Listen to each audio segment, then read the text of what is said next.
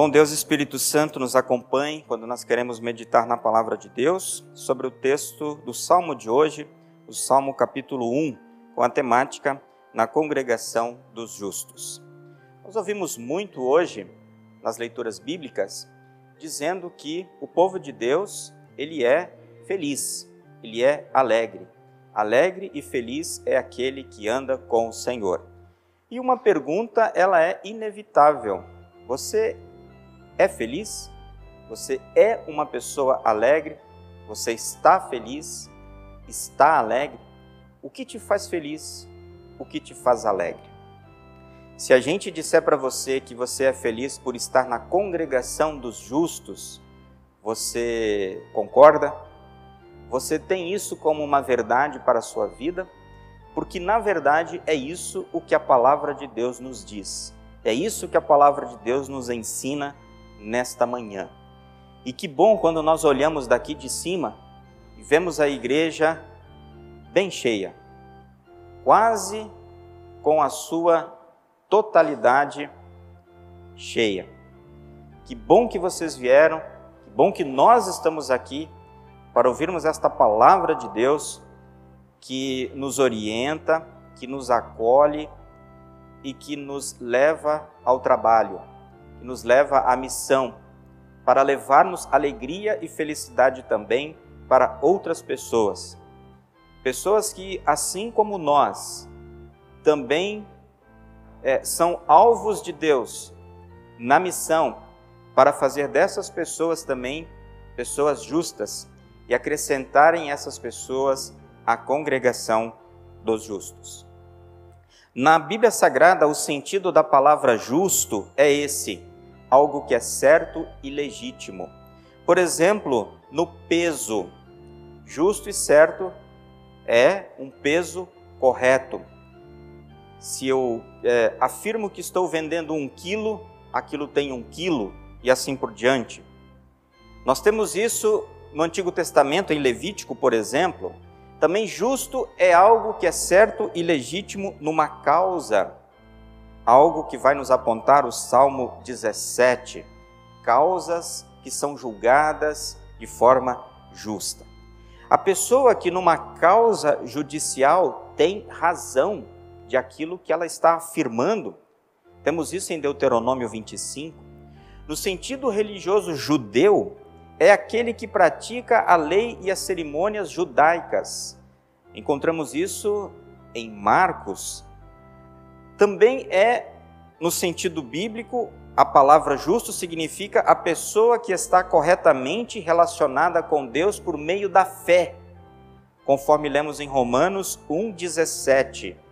E é aqui que nós nos apegamos. E por isso, por estar relacionada corretamente com Deus pela fé, ela procura nos seus pensamentos e ações, ou seja, em sua vida, obedecer aquilo que Deus, em Sua palavra, estabelece como modelo de vida, conforme temos em Romanos, no capítulo 4. No sentido bíblico também, nós encontramos que Deus ele é santo e justo. E por isso, por ser santo e justo, ele requer das pessoas perfeição.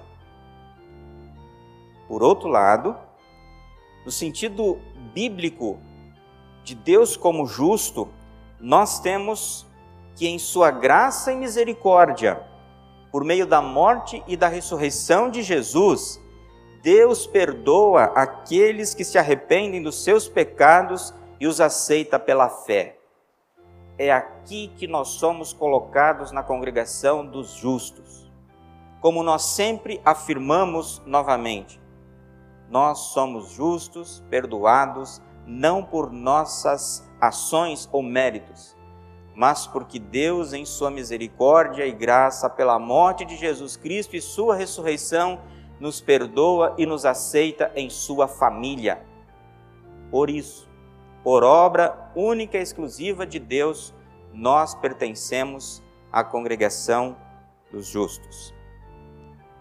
E aí pensamos, Estamos na congregação Redentor. Muitos aqui já estão há muitos anos, desde quando nasceram. foram batizados aqui, são filhos de fundadores dessa congregação, pessoas que há muito e muito tempo frequenta esta congregação. E aqui em todo o tempo ouviram esta verdade. E ouviram em seu coração a reafirmação de que Jesus te acolhe, Jesus te ama e te traz de novo a justiça de Deus, perdoando os seus pecados, independentemente das suas obras e, do, e da sua vida de desobediência à lei de Deus. Muitos se aproximaram desta congregação por meio da missão de pastores e membros e ouviram esta boa nova, ouviram este evangelho que perdoa e que salva. E hoje fazem parte, pela ação de Deus Espírito Santo, por meio dessa congregação, dos filhos de Deus, da congregação dos justos, de pessoas perdoadas e de pessoas que têm a certeza da salvação em Jesus. Essa é a dinâmica da nossa vida, da vida cristã, da vida da igreja, da vida das congregações. Estamos na congregação dos justos, pela ação de Deus em nossa vida. Estamos hoje reunidos com o Senhor, na presença dEle, mais uma vez. Fazemos isso todos os domingos, há muitos e muitos anos em nossa vida. E isso, como diz a palavra de Deus, torna a cada um de nós uma pessoa alegre e feliz. Se formos tentar explicar o porquê ou a razão de forma humana de estarmos aqui, nesta igreja, neste local, neste momento, neste ambiente, muitas pessoas não vão entender, não entenderão. Mas para nós está muito claro: eu estou aqui porque eu quero seguir com Jesus. Porque Ele me chamou, Ele me tirou de uma situação terrível, uma situação de pecado, uma situação de condenação, uma situação de inferno, e me trouxe para o perdão, para estar ao lado dele, na presença dele e para uma realidade de vida no céu. Por isso que eu volto. Por isso que eu faço questão em voltar. Porque eu quero continuar recebendo, enquanto estou aqui nesta vida, todas essas bênçãos do meu Deus. Eu quero continuar na congregação dos justos, dos perdoados, dos salvos, e para isso eu preciso estar em contato com o meu Jesus pela palavra, pelo batismo e pela santa ceia. Por isso nós somos alegres, felizes. Não uma alegria e felicidade deste mundo, mas muito maior, muito mais excelente, muito mais grandiosa. Uma alegria e uma felicidade que perpassa essa vida e que vai para o céu, para a eternidade. E o que, que significa tudo isso, na verdade, em nossa vida? O Salmo de número 1, ele abre o saltério nos falando da verdadeira felicidade. Ele começa, ela, né, na verdade, a felicidade, começa em Deus, que vem ao nosso encontro e nos dá nova vida em Jesus. Depois disso, a pessoa verdadeiramente feliz é aquela que anda com Deus. Deus chama pelo chamado, ela é feliz e agora ela continua feliz, andando com Deus. O Salmo 1 nos aponta a Cristo. Em que sentido? Cristo é aquele que nos dá graça sobre graça, conforme vemos em João, capítulo 1, 16. Cristo é o nosso irmão primogênito, conforme vemos em Romanos 8, 29. É aquele que ressuscitou dentre os mortos. Ouvimos isso na leitura da epístola de hoje, 1 Coríntios 15, 20. E ele fez isso, ressuscitou dos mortos, para ser a nossa ressurreição. Ele que veio para fazer a vontade de Deus, nos ajuda a fazê-la também, conforme lemos no Salmo 48. E Jesus, ele veio para ser o único e suficiente Salvador e a nossa verdadeira felicidade. Então, tudo isso nós temos no Salmo 1 que nos leva e nos aponta Jesus. Essa é uma vida na congregação dos justos, uma vida feliz e alegre. Em Cristo, as pessoas buscarão as instruções e os valores divinos revelados nas Escrituras e procurarão fugir daqueles que rejeitam essa instrução. Salmo 1 abordou claramente essa situação na nossa vida. Os justos, eles não se misturam com os injustos, no sentido daqueles que não querem mudar a sua vida, querem continuar assim. O Salmo 1 nos diz que a verdadeira felicidade então é isso: ser de Cristo, viver em Cristo e se afastar daqueles que não querem saber de Cristo. E aí nós apontamos algo que é muito importante. Enquanto a vida, as pessoas têm a oportunidade de se arrependerem e de serem aceitas por Jesus, como nós fomos e como nós somos. Mas existem aqueles que já estão convictos na sua relação com Deus, que não querem de forma alguma nada com Deus, nenhum tipo de relação. E o salmo nos aponta então dessas pessoas que não querem de forma alguma saberem de Deus, o justo, o cristão, ele vai então se afastar. O salmo, nos seus três primeiros versículos, eles nos falam dos justos, esses versículos. Seguido de dois versículos que falam dos ímpios, e temos um verso final com uma conclusão. Os justos, eles são os bem-aventurados, os felizes que Jesus salvou, que são cobertos com o seu favor e que creem e confiam nele. Vejam a sequência, né? Jesus salvou, Jesus é, fornece o seu favor, a sua graça, e então essas pessoas, por causa dessa ação, creem e confiam em Jesus. Isso é uma vida com Jesus. Apesar dos seus pecados, os justos reconhecem seus pecados, pedem perdão e lutam contra eles. É a nossa vida. Foi a vida do apóstolo Paulo. Eu não quero cometer o pecado, mas eu não consigo mas eu luto contra ele. E Cristo me ajuda a vencer. É assim a nossa vida e o nosso dia a dia. E nessa luta, os justos não se deixam levar pelos conselhos dos maus. Não seguem o exemplo daqueles que não querem saber de Deus e não se juntam com aqueles que zombam do que é sagrado.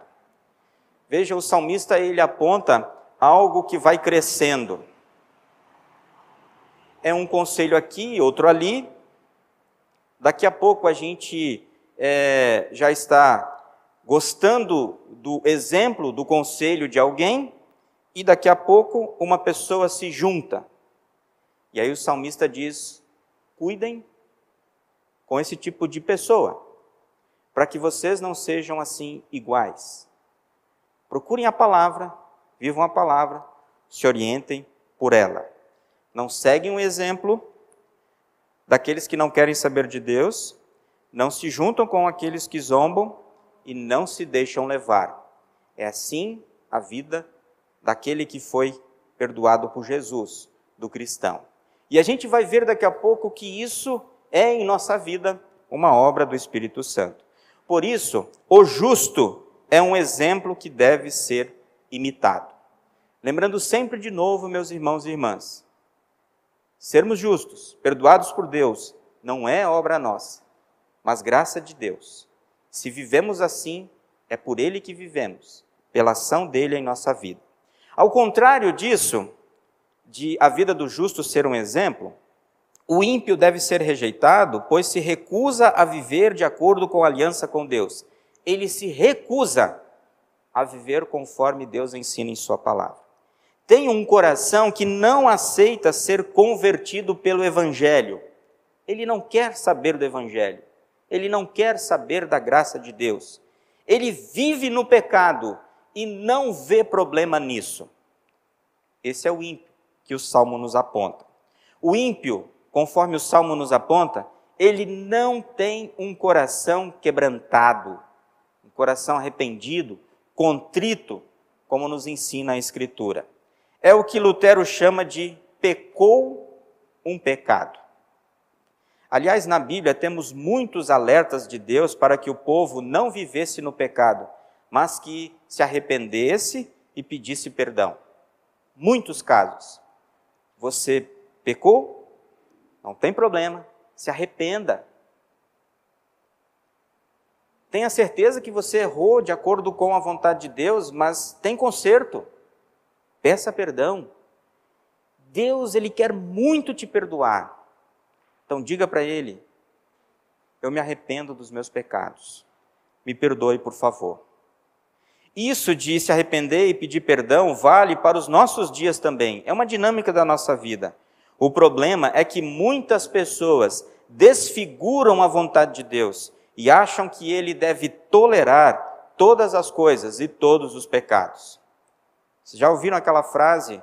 Deus é amor. E isso aqui ele vai tolerar. Na Escritura Sagrada, a vontade de Deus está muito clara e a ela nós vamos seguir.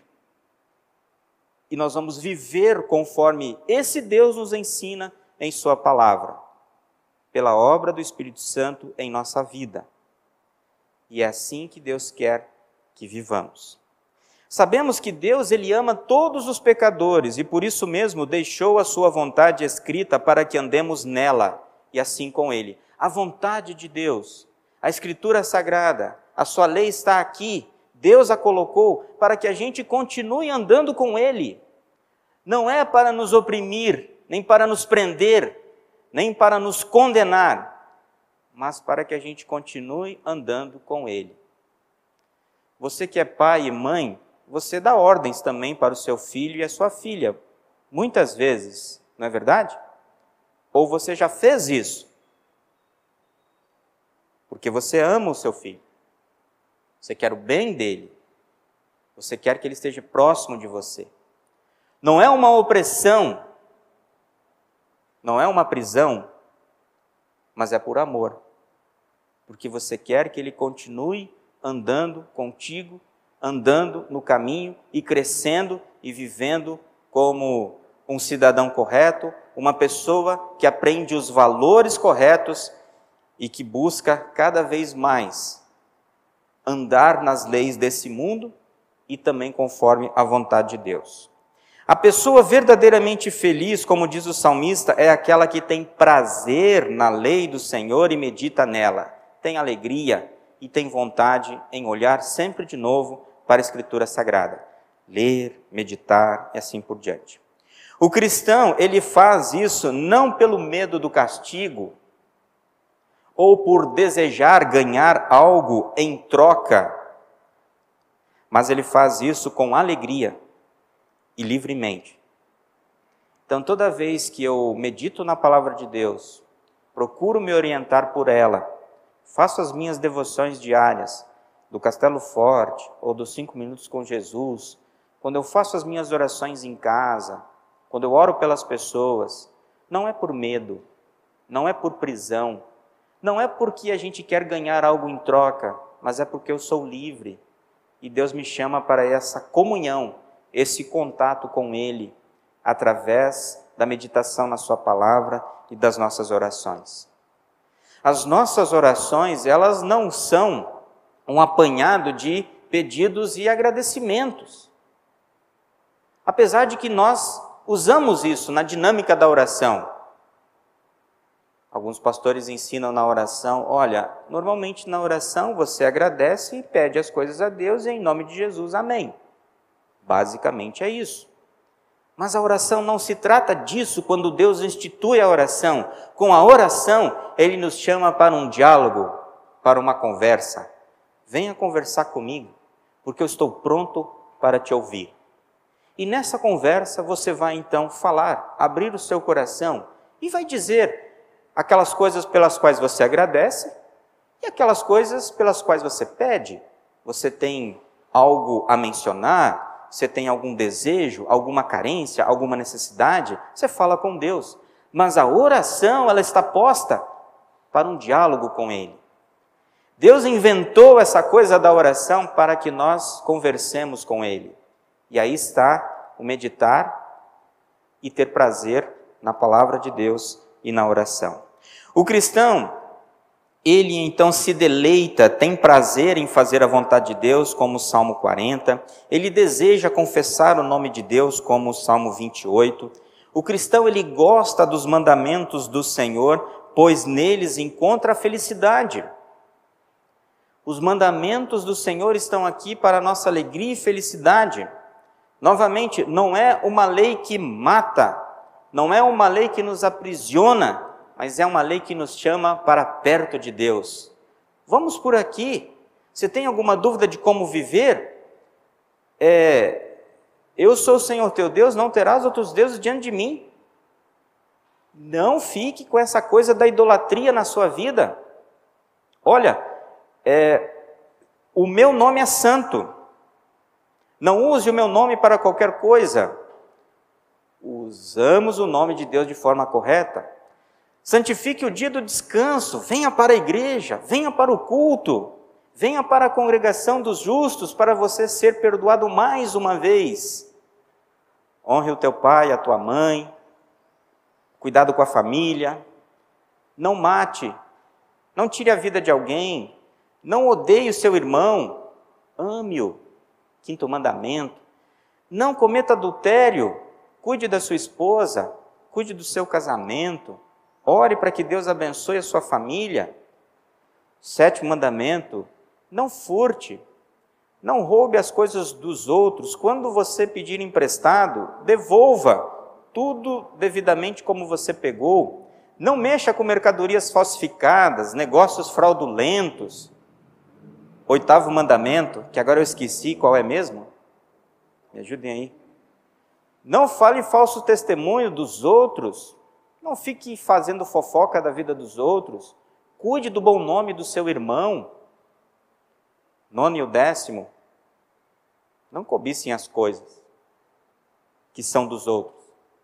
Fique feliz com o que você tem, com o que Deus te deu. Tudo isso não é por amor? Para nos mostrar qual é a vontade de Deus. Como é bom que você está andando comigo. Você está vivendo aqui conforme as minhas orientações.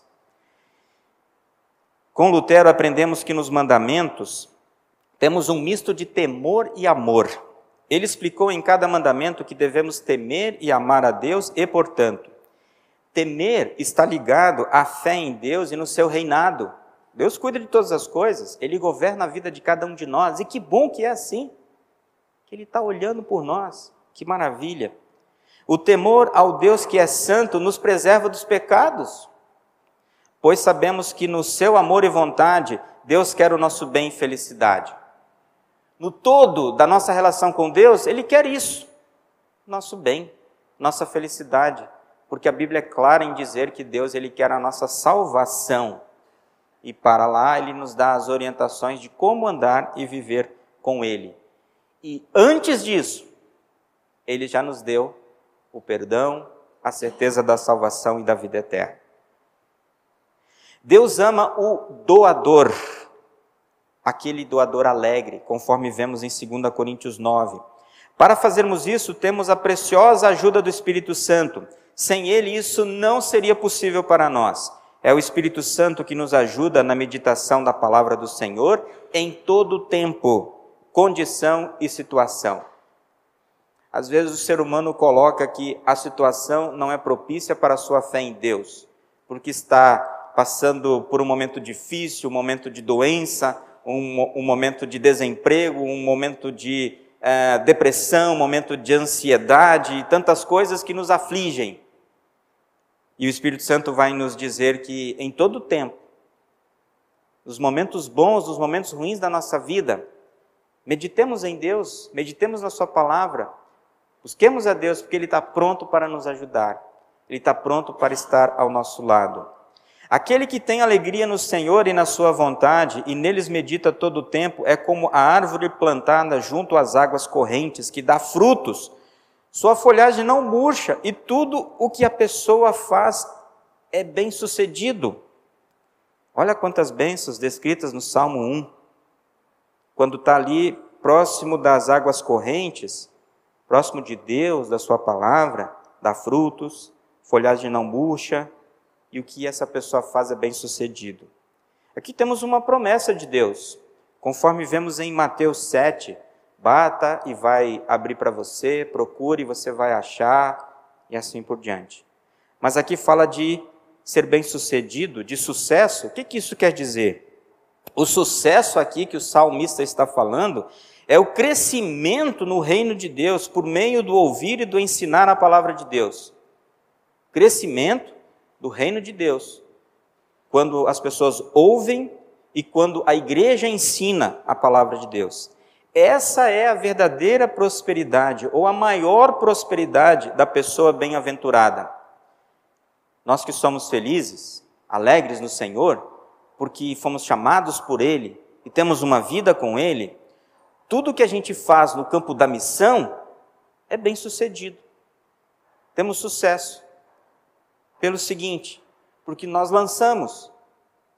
E quando nós lançamos, o Espírito Santo promete frutificar.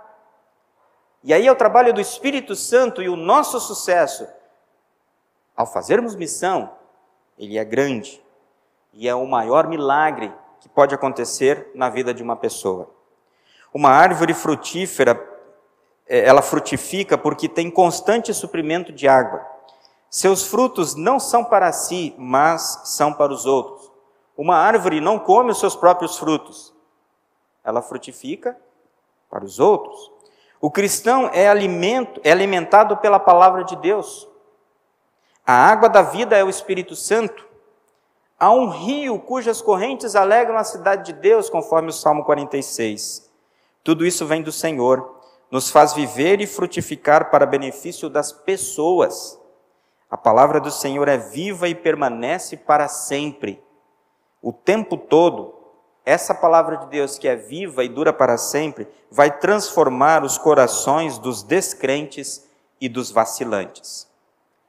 E assim, por meio da palavra, o cristão será bem-sucedido, próspero em todas as coisas. Mas, quais são essas coisas?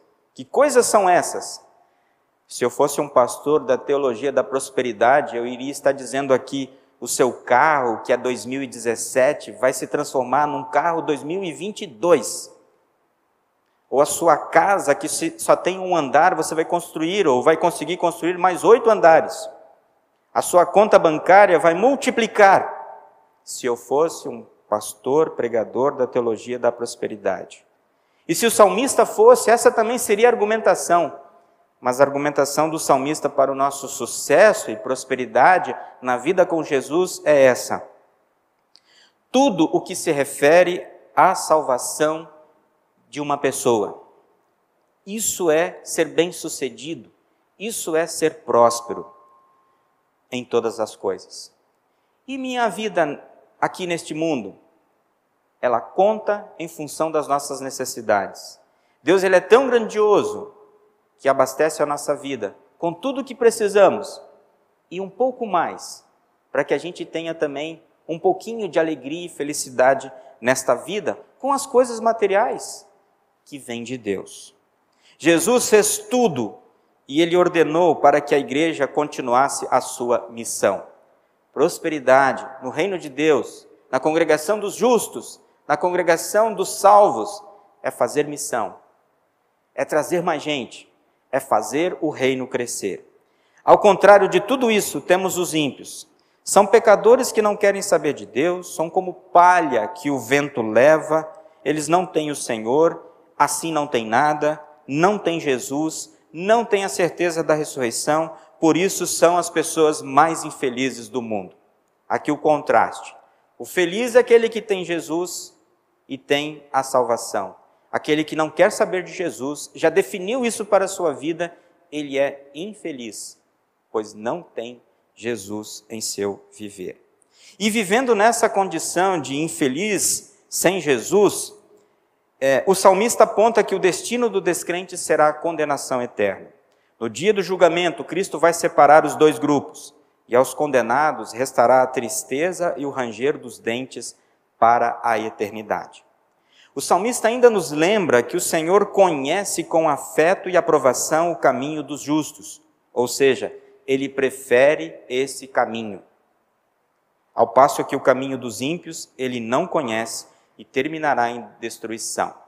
Vocês lembram daquela passagem da Escritura Sagrada que no dia do julgamento, quando todos estiverem diante do Senhor Jesus, uns vão dizer: Mas Senhor, a gente fez isso, fez aquilo, fez aquilo outro.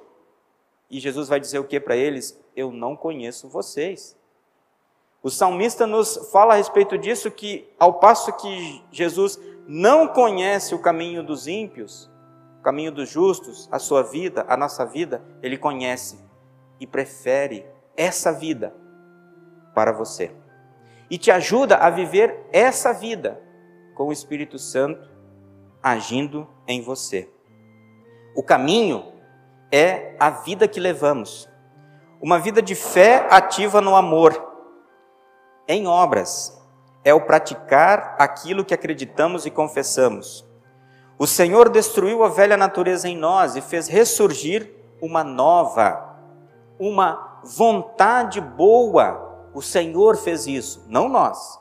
O Senhor fez isso. Afogou a nossa velha vontade, a velha natureza e fez ressurgir uma nova, uma boa. E se a vontade é boa, toda pessoa é boa. Cada um de nós, por causa de Deus. Assim, os frutos são bons. Os frutos na missão. Na congregação dos justos, nós somos acolhidos com o perdão de, de Jesus. Congregação dos justos, Jesus nos perdoa. Esse é o primeiro passo. Grande passo. Por isso estamos aqui, pelo perdão de Jesus. Aqui, na congregação dos justos, na congregação redentor, por causa de Jesus, nós ouvimos sobre a certeza da salvação recebemos o amor de Deus pela palavra, pelo batismo e pela santa ceia. Aqui crescemos na fé, aprendemos a viver em família, aprendemos a acolher pessoas. Eu disse no início: quantas pessoas vieram, se juntaram a nós e foram acolhidas, e muitas disseram: que legal é estar nesta congregação com estas pessoas não por nós, mas porque Cristo brilha por nós. E apesar dos nossos pecados, dos nossos jeitos estranhos, o Espírito Santo faz com que as pessoas gostem de voltar e de permanecer aqui, mas por causa de Jesus. Na congregação dos justos somos transformados pelo Senhor, somos equipados e motivados para produzir muitos e bons frutos para o próximo. Você não sabe, mas você veio hoje com uma mochila aí nas suas costas. E essa mochila, ela veio carregada de pecados. E Deus já esvaziou essa mochila. E ele já a preencheu novamente com tudo aquilo que é útil para a sua vida cristã e para trazer mais gente para a igreja. Por isso nós fomos preparados e equipados para a missão. Sua mochila está pesada? Não está pesada, ela só está cheia, porque o que Deus nos dá não é pesado. Aliás, é algo leve, como o próprio Jesus nos ensinou. Que bom é estar aqui. Eu não vou fazer isso, mas a gente poderia pedir: você concorda com isso? É bom estar aqui? Eu, se eu estivesse aí, eu ia dizer assim: depois de ter ouvido tudo isso, não de mim, mas de Deus, eu ia dizer que bom que eu vim na igreja hoje. Que bom ter ouvido tudo isso. E domingo que vem vai ter mais? Vai. De uma outra forma, mas terá mais. Mais Jesus na sua vida. Mais Deus te transformando e te equipando para produzir fruto e trazer mais gente para cá. Que bom estar aqui. Melhor ainda, tem coisa melhor, sabia? Melhor do que estar aqui Pelo menos eu vou arriscar dizer isso. Bom estar aqui, mas melhor ainda do que isso é poder sair por aquela porta e falar de Jesus para que o Espírito Santo faça a congregação dos justos crescer. Amém.